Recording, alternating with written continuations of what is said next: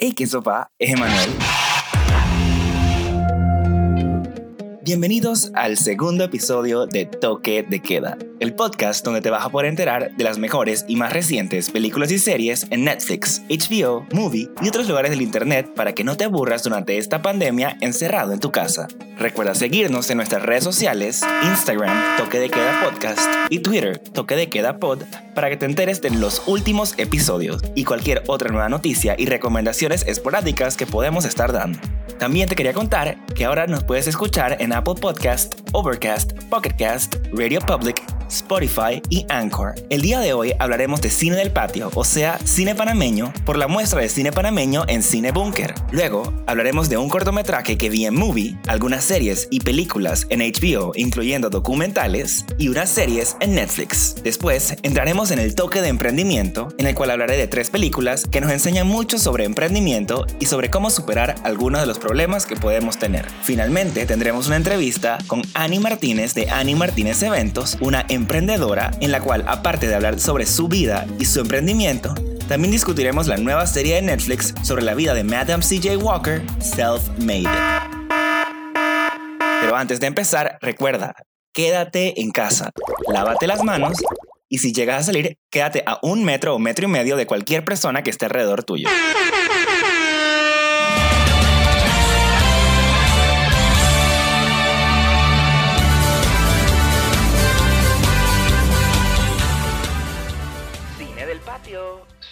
Patio. Cine Bunker es una plataforma tipo Netflix que te deja ver cine panameño.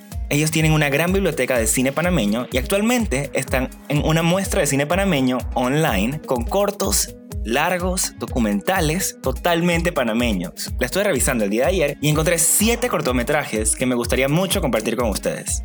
El primero es un cortometraje de ficción llamado El legado, del año 2019. Aquí, Anthony es un pandillero que encontró en las carreras de motos una forma más legal de ganarse la vida.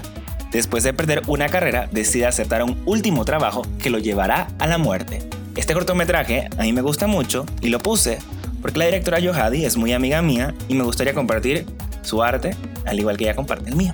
Se lo recomiendo muchísimo. Este corto ganó Panalandia un montón de premios el año pasado que salió, así que si lo quieren ver, no olviden de meterse en Cine Bunker.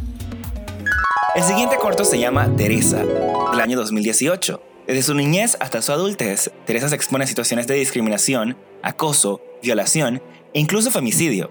Expertos en violencia de género abordan el tema, buscan las causas, identifican las alertas que permiten detectar a tiempo la posibilidad de un femicidio. Este corto es bastante fuerte, es un documental, y nosotros compartimos ser ganadores de el Ícaro Panamá, el Festival de Cine, el Festival Internacional de Cine de Centroamérica. Fuimos seleccionado para representar a Panamá en el Actual Festival en Guatemala. El siguiente se llama Brillas del 2018 y este corto es también de un gran amigo, Juan Pinzón. Fue su primer cortometraje. Se trata de Memo, un niño ciego que va al parque todos los días con su mejor amiga donde ésta le describe lo que ve.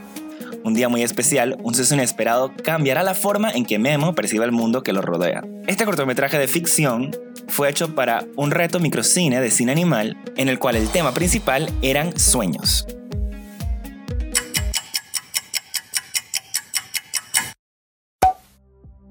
El siguiente es un cortometraje de animación. La cucarachita Mandy del 2017 es una adaptación de la versión de Rogelio Sinan del cuento la cucarachita Mandinga. La verdad es que este documental ha llegado bastante lejos en el mundo de los festivales, ganado bastantes premios. Y no solo es animación hecha a computadora, sino que también utilizan marionetas y los settings están hechos también de pedazos de cartón. La verdad da mucha risa si se quieren distraer, se los recomiendo al 100%. Transición es un cortometraje documental del 2017 en el cual habla sobre llevar el cabello natural va tomando auge entre las mujeres afrodescendientes en Panamá. Esta decisión implica particularidades, eventos, situaciones y relaciones con el entorno y la aceptación, la valoración y el reconocimiento. El siguiente cortometraje se llama Alteridad, también un documental del 2017. Alteridad significa la condición de ser otro. Es un documental comparativo sobre las protestas de los vecinos de Altos del Golf y las comunidades de Nove en la cuenca del río Tabasara. Otro documental muy fuerte y que abarca un tema muy muy importante aquí en Panamá. Asimismo, la fotografía está increíble. Este corto es de Ginés Sánchez y de Martín Proaño de Cine Animal. Hay un plano súper cool donde eh, ponen un drone desde la parte de arriba de la ciudad de Panamá y se ve hermosa las calles de Panamá y los edificios, pero desde arriba directamente en un bird eye view. Se los recomiendo al 300%.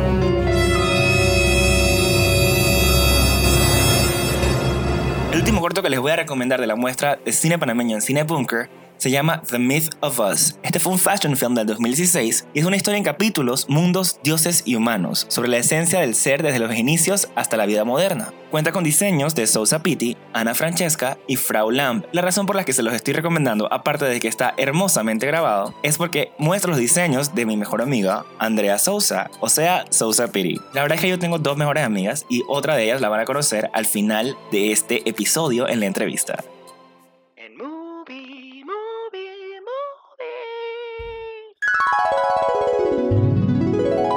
Movie me vi bastantes películas en estos días.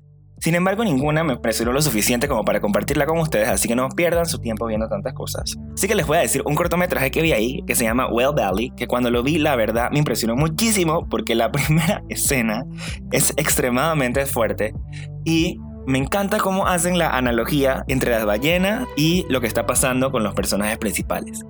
Se trata de dos hermanos que viven en un fiordo remoto con sus padres y comparten un fuerte vínculo entre ellos.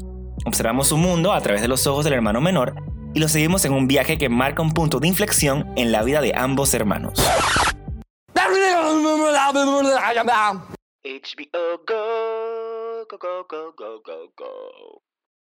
Bueno, quiero empezar hablando de series. La primera es The Outsider, la cual hablamos la semana pasada. Por fin terminé de verla y déjenme decirles que empezó lenta, pero se pone extremadamente buenísima. Ese final estuvo excelente y no me esperaba menos porque es un libro, de nuevo digo, de Stephen King y él es un maestro del suspenso, del misterio y del terror. Te la recomiendo al 300% si no han visto la serie todavía. La otra serie que les voy a recomendar de HBO se llama Westworld y en un futuro no especificado, Westworld es uno de los seis parques temáticos poseído y operado por Delos Inc. Permite a los visitantes experimentar el viejo oeste en un entorno poblado por anfitriones, que son androides programados para satisfacer todos los deseos de los visitantes. Y cuando digo todos, es todos. Los anfitriones siguen un conjunto predefinido de narrativas entrelazadas, pero tienen la capacidad de desviarse de estas narrativas en función de las interacciones que tienen con los visitantes. Los anfitriones repiten su narrativa de nuevo cada día, habiendo borrado sus recuerdos del día anterior hasta que son reutilizados o guardados para su uso en otras narraciones. Para la seguridad de los visitantes, los anfitriones no pueden dañar ninguna forma de vida. Esto les permite a los visitantes una libertad casi ilimitada para participar sin recibir castigo en cualquier actividad que ligan con los anfitriones, incluida la violación y el asesinato. El personal está ubicado en un centro de control llamado La Mesa, conectado al parque a través de vastas instalaciones subterráneas y supervisa las instalaciones diarias, desarrolla nuevas narrativas y repara a los anfitriones según sea necesario.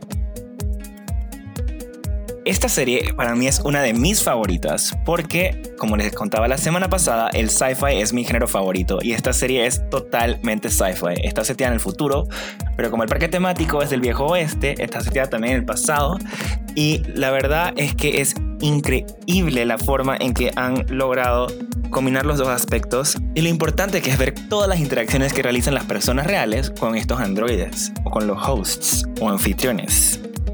Se las recomiendo 300, 800, 15 mil por ciento. Es una de mis series favoritas de HBO y yo espero que no se acabe. Y se las estoy recomendando porque acaba de empezar la tercera temporada. El domingo sale el tercer episodio de, esta, de la tercera temporada. Así que se las recomiendo totalmente. Yo me vi la primera temporada y se lo juro, se lo juro, se lo juro que yo tuve que esperarme como dos meses para procesar lo que yo acaba acaba de pasar para ponerme la temporada 2 y justamente dos meses después de que acaba de empezar la temporada 3 y te lo juro que está cada vez mejor esta serie. Ahora hablaremos un poco de películas. Revisando las nuevas películas que ha ingresado HBO Go, me di cuenta que hay una película que se llama Capernaum o Cafarnaum, que es del Líbano. Esta película a mí me tocó verla en el Festival Internacional de Cine de Panamá el año pasado y me pareció increíble.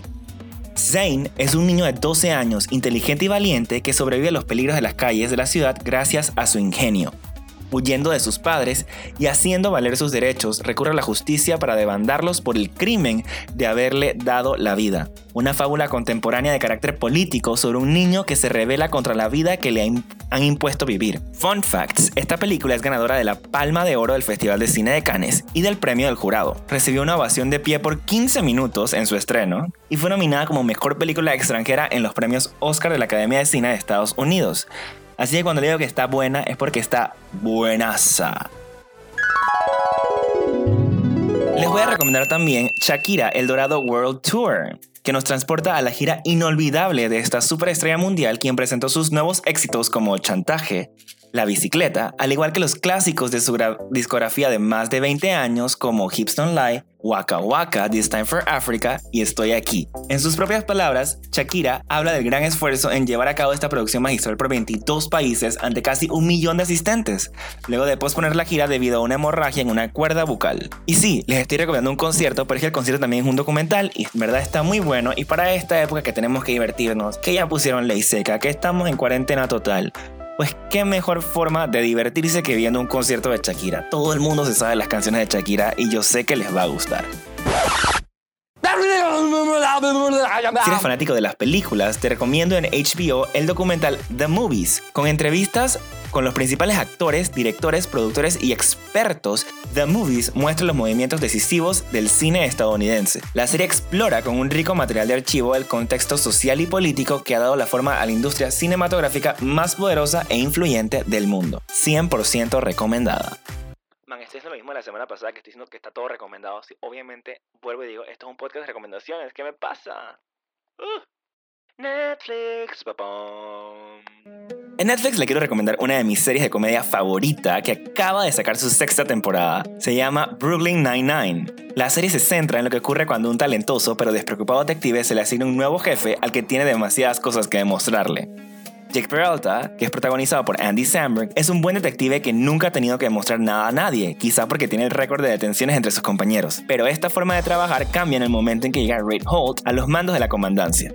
Además, su compañera Amy Santiago está muy cerca de alcanzarle. Fun fact, Amy salió en Gossip Girl 2, o sea, Melissa Fumero, interrogatorios a los sospechosos, detención de delincuentes y resolución de asesinatos, pero por lo que realmente destaca en esta comedia es cómo los hombres y mujeres que trabajan por la seguridad de Nueva York viven sus vidas una vez que dejan la placa sobre la mesa y se olvidan de su día laboral.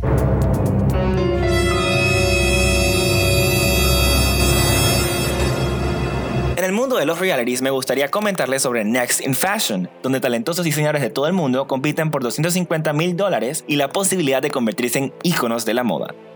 Este reality, a diferencia de todos los demás que hemos visto, no se refleja mucho en el drama que existe entre las personas dentro del reality, sino realmente en la forma en cómo los diseñadores crean sus diseños, eligen sus telas o crean también sus telas porque hay una impresora digital ahí y también cómo confeccionan cada uno de sus diseños. La verdad es que es una serie increíble si les interesa el mundo de la moda para aprender muchísimo. Ninguno de estos diseñadores es nuevo, todos ya tienen una trayectoria increíble, así que la serie de verdad es buena. Se las recomiendo al 100% si quieren aprender un poquito más de moda.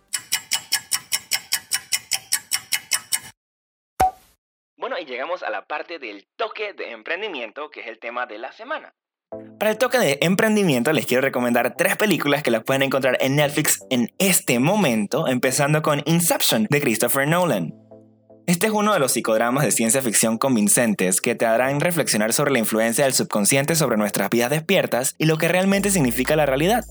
En la película, Dom Cobb es un ladrón con la capacidad de entrar en los sueños de las personas y robar sus secretos de su subconsciente, un bien candente en el mundo del espionaje corporativo. Se le ofrece la oportunidad de borrar su historial criminal si usa el inicio para implantar la idea de otra persona en el subconsciente de su objetivo. Sin embargo, como bien sabe Cobb, la mente subconsciente repelará los intentos de inicio, especialmente si esa idea plantada no es auténtica. La trama explora la idea de compartir sueños, conectarse con otros en un nivel mucho más profundo y poder aprovechar las creencias centrales de alguien. Visto desde el punto de vista de un vendedor profesional, Inception tiene varias ideas importantes. Por un lado, cada startup que intenta recaudar dinero de los inversores está esencialmente tratando de vender un sueño y esperando que los inversores lo vean como propio. El marketing exitoso también se basa en la idea de un mensaje auténtico y bien elaborado que resuene con un público objetivo. Hecho correctamente, el marketing inicial ejerce una influencia sutil en la audiencia, por lo que se siente natural casi como si fuera su propia idea. La siguiente película se llama The Boy Who Harnessed the Wind. Esta original de Netflix se basa en la historia real de un niño que salvó a su ciudad de la hambruna mediante la construcción de un molino de viento para proporcionar agua y electricidad. William Kamkwamba era un adolescente cuando se vio obligado a abandonar la escuela en Malawi porque su familia no podía pagar las tarifas escolares. Cuando la sequía, la deforestación, las inundaciones y la hambruna azotaron su aldea, comenzó a buscar una solución. Tomó prestados libros de la biblioteca de su antigua escuela y en ellos aprendió sobre las turbinas eólicas. En esencia, es una historia de innovación increíble. ¿Qué pueden aprender los empresarios de esta historia? La necesidad es la madre de la invención y el conocimiento es poder. Además, cada empresa conlleva un riesgo inherente, pero cada riesgo crea nuevas oportunidades. La clave es que no debes dejar que tus dudas te detengan. Incluso en el fracaso, hay lecciones que aprender y nuevos objetivos a los que avanzar. Y la última que les quiero recomendar es Fire, The Greatest Party That Never Happened. Este documental producido por Netflix trata sobre el infame intento fallido de celebrar un festival de música en el 2017 en las Bahamas. Se centra en la desastrosa preparación del evento que suponía que era un brillante festival de lujo de tres días, pero en realidad fue una experiencia infernal y espantosa para las personas que pagaron miles para asistir. Los videos elegantes con influencers fueron clave para ayudar al Firefest a vender 5.000 boletos pero como muestra la película, no había absolutamente ningún plan para seguir las experiencias que promocionaban los videos. La película ofrece algunas lecciones importantes para los empresarios, en particular para cualquier persona interesada en utilizar el marketing de influencia como una forma de hacer crecer rápidamente su empresa. Puedes contratar a las celebridades e influencers más populares para promocionar tu marca, pero eso no es lo que hará que tu empresa sea un éxito. Tienes que asegurarte de establecer expectativas que realmente puedas alcanzar y sobre todo, brindar a los clientes una experiencia satisfactoria. De hecho, nuestra próxima invitada y yo tuvimos una reciente aventura en las Bahamas donde ella logró llevar a cabo un magno evento. Ella es panameña, born and raised, tiene 29 años y es de ascendencia china. Es licenciada en arquitectura, apasionada por el diseño en muchas de sus formas. Es owner y creadora de Ani Martínez Eventos, una empresa dedicada a la decoración floral de bodas y eventos sociales. Es madre de dos peludos y la novia de hashtag La Boda del Crucero. Bienvenida, Ani Martínez. Run.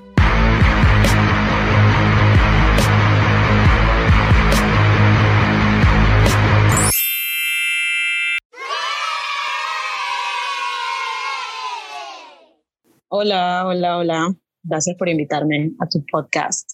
Gracias por estar aquí con nosotros. Este, cuéntame, Ani, ¿qué haces? ¿Qué, qué es Ani Martínez Eventos y, y, cómo eres tú el toque de emprendimiento de esta semana? Ok, a ver, Ani Martínez Eventos es mi compañía, mi empresa de decoración de bodas y eventos sociales. Con eventos sociales quiero decir bautizos, cumpleaños, aniversarios, cualquier tipo de fiesta que no quieras celebrar, eh, que pues quieras incluir una decoración para que el espacio se vea bonito y arreglado y pues conmemorar obviamente una ocasión especial. Eh, pues, ¿Qué, te hizo, ¿Qué te hizo meterte a este mundo del emprendimiento, hacer tu propia empresa y más que nada, o sea, al, mundo de, de, hacer, sabes, eventos y todo lo que me acabas de comentar? Ok, bueno, tú me conoces hace demasiados años y tú sabes que desde siempre a mí me gusta, me ha gustado organizar todo, o sea, eventos, gatherings, las chivas de la escuela. Todas las fiestas de la escuela las organizaba Ani, eso es muy cierto. Bueno, y siempre fue algo que me gustó. Yo en realidad estudié arquitectura, como ya te había comentado, y eh, siempre me ha gustado el diseño en muchas de sus formas, el arte, el diseño y pues la creatividad de las personas. Y la verdad, te soy sincera, la primera vez que fui a trabajar a una oficina de arquitectura fue como dibujante eh, y duré dos días. Me fui. o sea, no me gustó, eso no era para mí. Yo no sé si fue porque mi jefe en ese momento no hicimos clic y literal fue, dije, bye, no, no quiero estar aquí. Y a raíz de eso fue que pues em, quise iniciar haciendo planificación de eventos. Me certifiqué y pues traté de, no traté pues, o sea, sí, pero como que me fui por esa línea de organización al principio. Pero sentía sí que me faltaba como la parte creativa y de diseño en todo el asunto y pues me metí a hacer flores.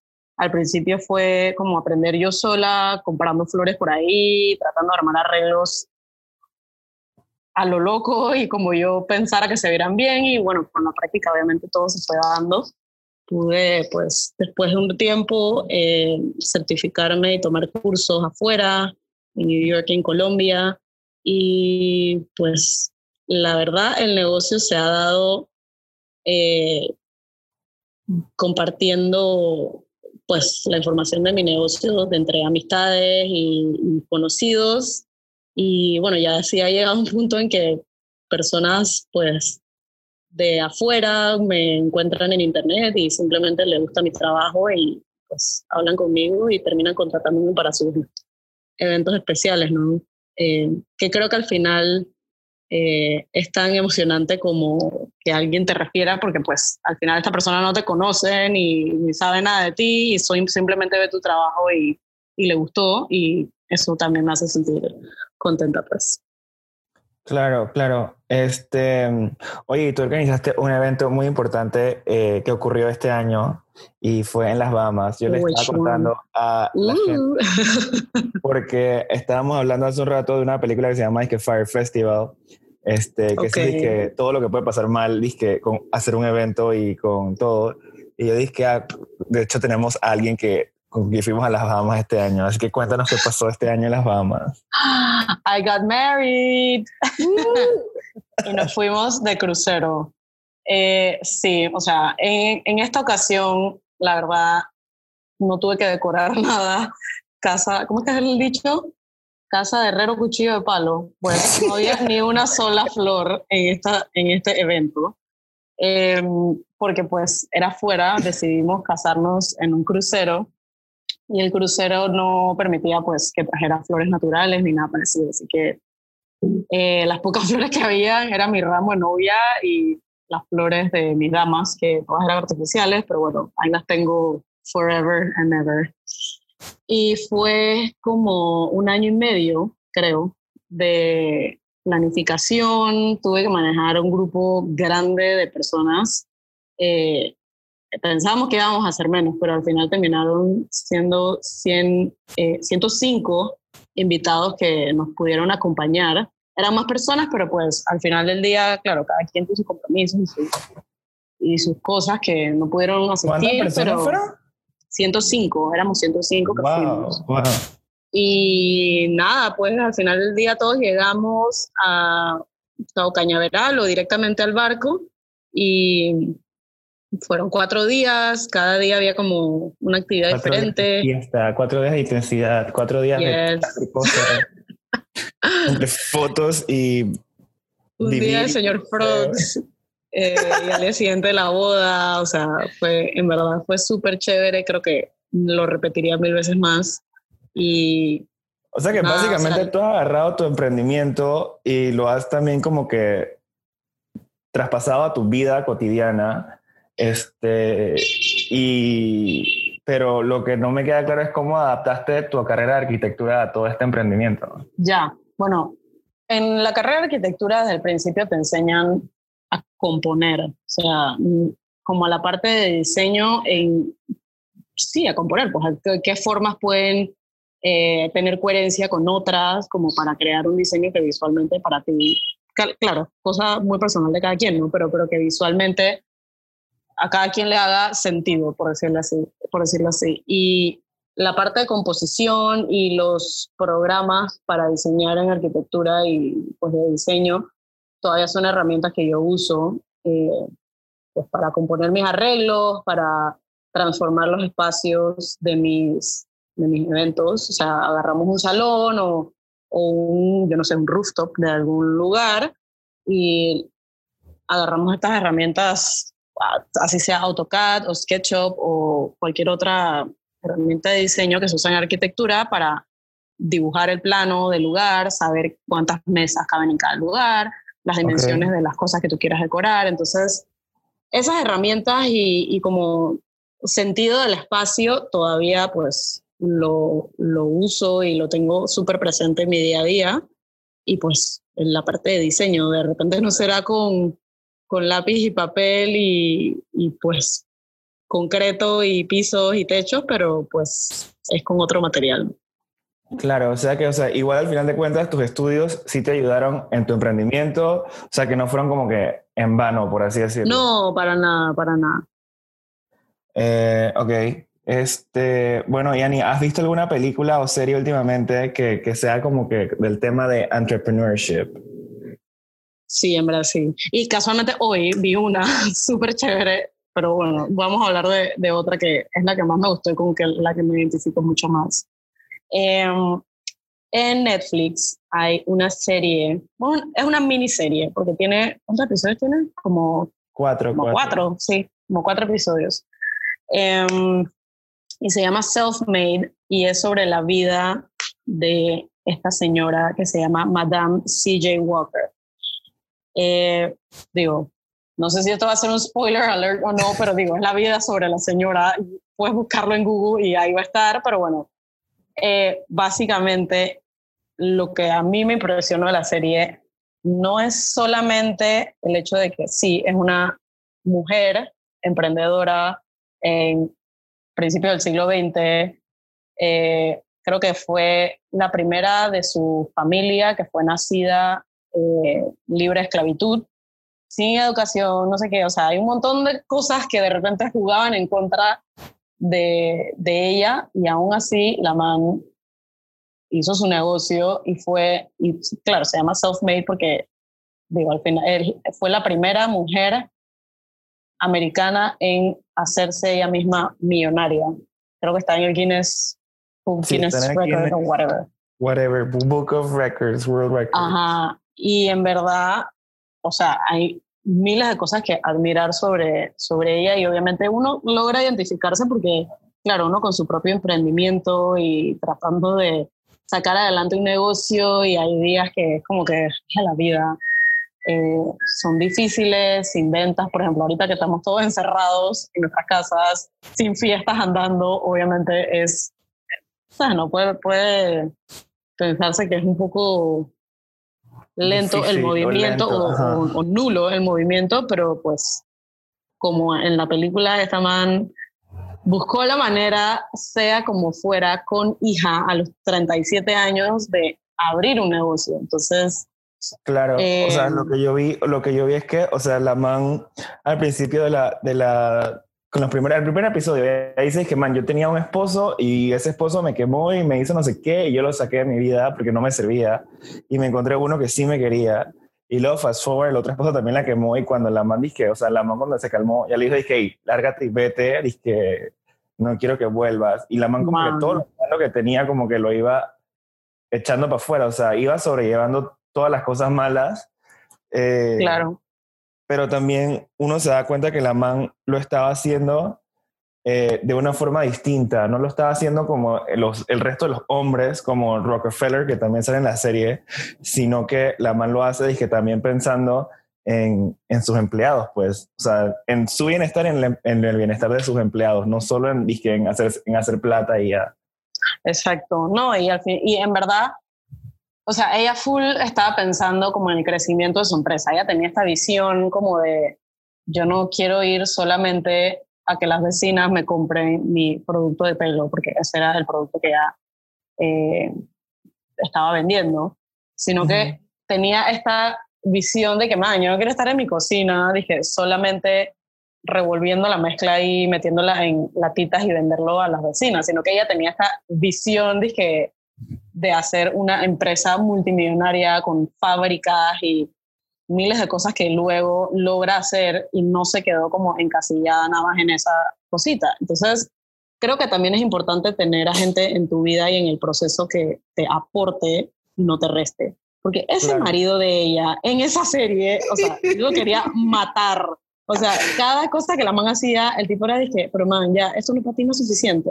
Y la man dije, man, no, yo quiero hacer esto. Quiero hacer porque O sea, él estaba apuntado porque él, era, él se supone que era el hombre de la casa, pero la man hacía más plata que él. Y entonces todas las ideas que él quería, ella no las quería, porque obviamente ella no quería que se acordarse de la, de la, de la man esta, la Ari, que era la competencia.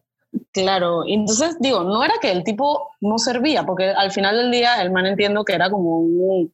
Eh, un vaina de ad, de, exacto, un advertisement, whatever, con designer, bueno, y, y, o sea, el man servía, pues normal, pero lo que pasa es que él o según lo que yo pues interpreté, pues siento yo que él no tenía la visión que ella tenía. Entonces como que no estaban en sintonía y él no podía aportar y, o, sea, no aceptar también. Que la también, no estaba de acuerdo, pues. Claro, además de que el tipo era súper machista y él tenía que ganar más que ella y ella tenía que ser la mujer de la casa que lo tenía que cuidar y cocinar y limpiar y no sé qué, y era, él era el que tenía que traer el pan a la, casa, a la casa.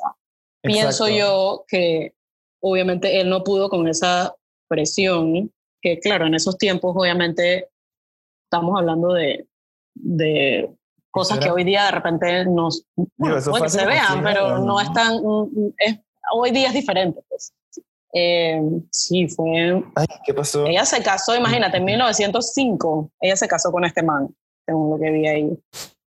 Wow, o sea, eso fue hace literalmente, ajá, hace como 100 años. O sea, hace sí, 100 sí, o sea, hace de más, más, de 100 años. Y nada, pues entonces, claro, lo, a lo que iba es que pienso yo que tienes que tener a gente de tu esquina que te aporte y sepa lo que estés haciendo, te apoye.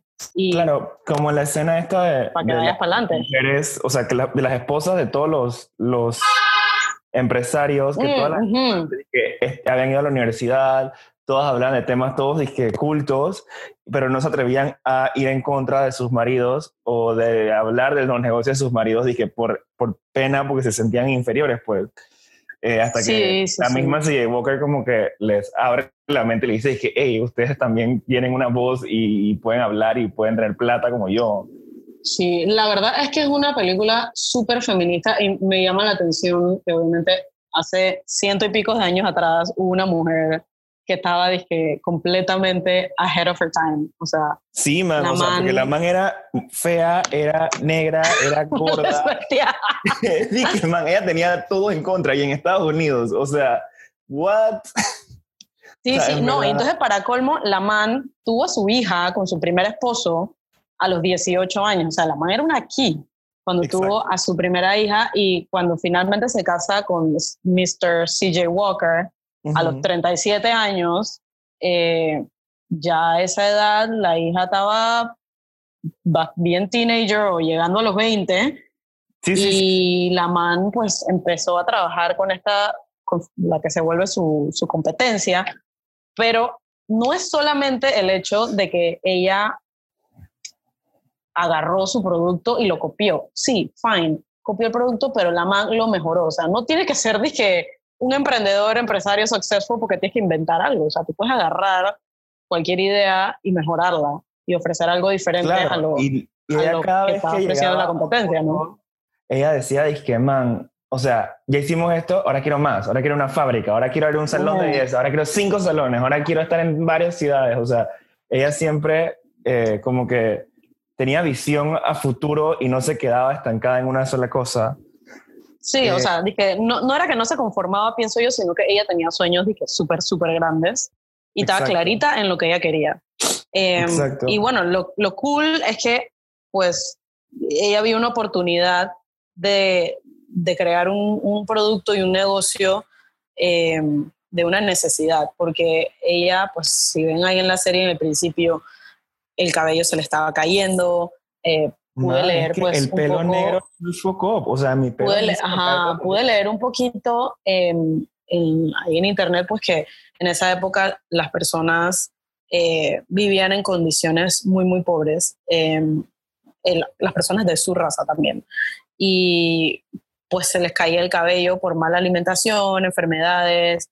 Ella lavaba ropa o sea que andaba manejando muchos productos de limpieza poca higiene porque no había agua potable. Entonces, claro, todos esos estreses, más la poca higiene, la cosa, pues tenían el, el, cabello Foucault. 100 años, o sea, no era, dije, como ahorita, dije que todo está en su casa me chill con el coronavirus, sino dije, man, Ahora, el, si esto hubiera pasado hace 100 años, tú me hubieras muerto y, y peor que ahorita, o sea, porque no había nada de tecnología ni nada de cosas de Bueno, medicina que tenemos ahora. y, y claro, la man vio una oportunidad de negocio en una necesidad eh, y para un mercado que era ignorado. O sea, literal, a nadie le importaba si las mujeres negras tenían el pelo lindo o el pelo feo. O sea, los productos cooles estaban hechos para la gente blanca. Claro, porque nadie se esperaba que una Mm. persona negra tuviera la capacidad mental para desarrollar una Claro. empresa multimillonaria. Sí, y, y literal, ellos eran menos. O sea, por más que ella, cuando ella nació, eran libres y todo, igual el racismo estaba. Entonces, eh, y sí, entonces ella quería que todas las mujeres se pudieran identificar con, como con la idea de su marca, no tener a esta chica perfecta, ¿sabes? No, The Walker Girl peinada y con Claro, claro. como de chica fina y elegante, cuando en realidad la gente que actually usaba el, el producto eran dije, completamente lo opuesto. Por Claro, pero que o sea, al yo final... creo que, sea, yo creo que esos son la- como que los tres main themes que tiene la película, que es el Ujú. racismo, el, el- la lucha de, de feminismo, que en un momento donde ni siquiera yo creo que eso estaba disque viéndose, y aparte este, el tema de los estándares de belleza, porque llegó un momento en que ella misma se puso su cara fea en, la- en, el, en los tin cans del producto. Sí, ya, Deja ella de decir que la mujer era fea. Man, es que estaba fea. O sea, porque Digamos que es diferente y no era los estándares de una Miss el Universo ni nada esposo siempre quería poner disque, a la mujer bonita, disque, o sea, The Walker Girl, en, el, en, el, en los ads. Ella dije, no, ella agarró y se puso su cara, pero todo el mundo decía que la man estaba fea, o sea, era un fact de que la gente le hablaba, o sea, que la gente se lo decía alrededor, pues, cuando ella todavía no era, disque, disque ¿sabes? Millonaria, pues. Claro, claro. Pero bueno, Elvis, la, la man en verdad dijo, hey, la que hizo este producto fui yo y la que contó esta historia soy yo. Así que yo voy a ser la que sea la cara de toda esta situación. Y así mismo fue. Tú ves, buscas en internet y que, que Madame CJ Walker y te sale la tin can con, con la foto de ella y chuzo. Ay, yo no me. Estaba un poco pelucada, pero, pero bueno, pues eso era lo que ella, en lo que ella creía, pues. Yo busqué en, en, en Google dizque, qué había pasado con, con la tienda esta, o sea, el, el imperio este de ella, y dice que la vaina sirvió, o sea, siguió funcionando hasta 1981, que la compró los manes de Sephora. ¿What? Y- ¿Serio? sí. Bueno, y no llegué hasta allá. lo que hicieron fue que el edificio donde estaba el, el- el- la, la compañía original, la, lo hicieron como un, un tipo museo, Legacy Center, y vainas así donde la gente va a hablar sobre temas de feminismo y temas de racismo Wow, qué pretty. en esos tiempos. No, es que, ajá, Y Sephora ahora también creo que sacó una línea que se llama dizque, The Madam CJ Walker Line, una cosa así. Y, y, y lo venden todavía, o sea, lo puedes encontrar dizque, dizque en internet y lo puedes comprar si te da la gana. qué cool. No, pero, o sea, fuera de todo lo que la man pasó para poder llegar a donde llegó, o sea, la man al final, estuve leyendo que logró emplear y entrenar a más de 20 mil mujeres en toda la historia de su, de su imperio, por decirlo así, para que fueran a la casa, de, claro, porque antes la- las ventas eran door to door, ¿no? Eh, Claro. y tenías que ir a vender, y entonces todas estaban uniformadas, parece que creo que era como una falda blanca, camisa negra y una cosa, todo tenía como el, el branding de la man, era súper importante. Y Claro. man, se volvió internacional después de, de muchos años y o sea, la man, de verdad, de verdad, fue una dura. Y digo, fun fact, que la man en verano se llamaba Madam C.J. Walker, o sea, ese era el, Ah, no, sí. Walker era el nombre del esposo. Yo me hubiera quitado esa vaina, pero bueno, ni modo. Sara, ¿qué? Sara Breedlove, Bird, ¿cómo es? Sarah, Sarah, Sara Breedlove. Breedlove, sí, una cosa así. Pero bueno, ya la man había, quedado su- había creado su imperio con el nombre del marido y ya, o sea, ya no podía echar para atrás. Ya no podía echar para O sea, atrás. me acuerdo que en la serie ella se lo dice al marido, dice que ella es the new Madam C.J. Walker, a la, a la nueva esposa del marido, y la man dice, dice, no, she will never be that. I am the only Madam C.J. Walker.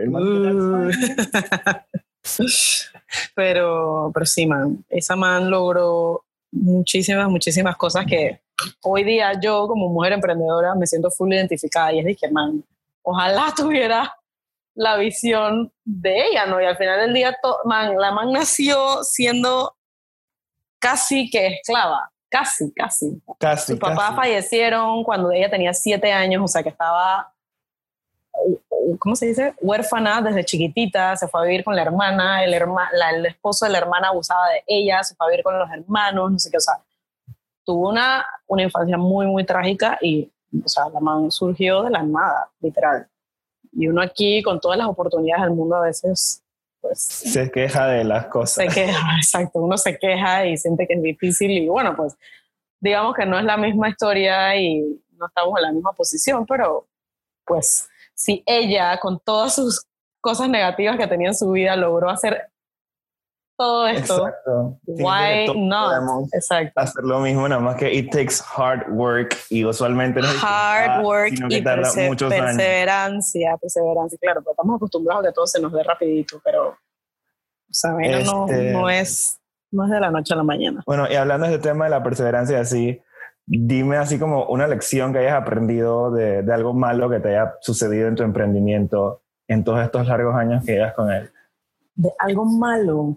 Si algo que hayas aprendido así que tu- tipo nuestros listeners puedan como que tomarlo como a lesson learned. Um, quizás en la parte creativa, como quiero pensar, ¿no? Que estoy en, en la industria creativa, al final del día hay muchos clientes que hoy por hoy, por comodidad, eh, prefieren que uno les mande lo que es diseños y ideas por email. Y entonces eh, hay algunos que la verdad han agarrado eh, las ideas y diseños y cosas y se las han llevado a otros decoradores. Ujú. Así que bueno, de mis propios errores y malas experiencias he tenido que literal reunirme físicamente con las personas para mostrarles cuáles son las ideas, cómo son eh, los planes que uno tiene para pues, la decoración de, de su boda o de su fiesta. Claro. Y, y nada, ya cuando finalmente aceptan pues la cotización, ya you own that, pero O sea, básicamente uno tiene que tener malicia a la hora de hacer un negocio con alguien más, porque hay gente que no es tan buena como pienso uno que no es tanto como malicia, sino es más como cuidados. Hay que proteger la creatividad de uno y o sea, eso vale plata y vale Claro, tiempo claro. y mucho tiempo invertido, ideas y no solo tiempo de que te sentaste ahí a, tú sabes, a, a diseñar y cotizar, sino pues todo el entrenamiento y los cursos que uno ha hecho afuera, como que eso también pesa a la hora de, de uno, de, la- ¿sabes? ¿no? de, Sí, de sí. diseñar, ¿no?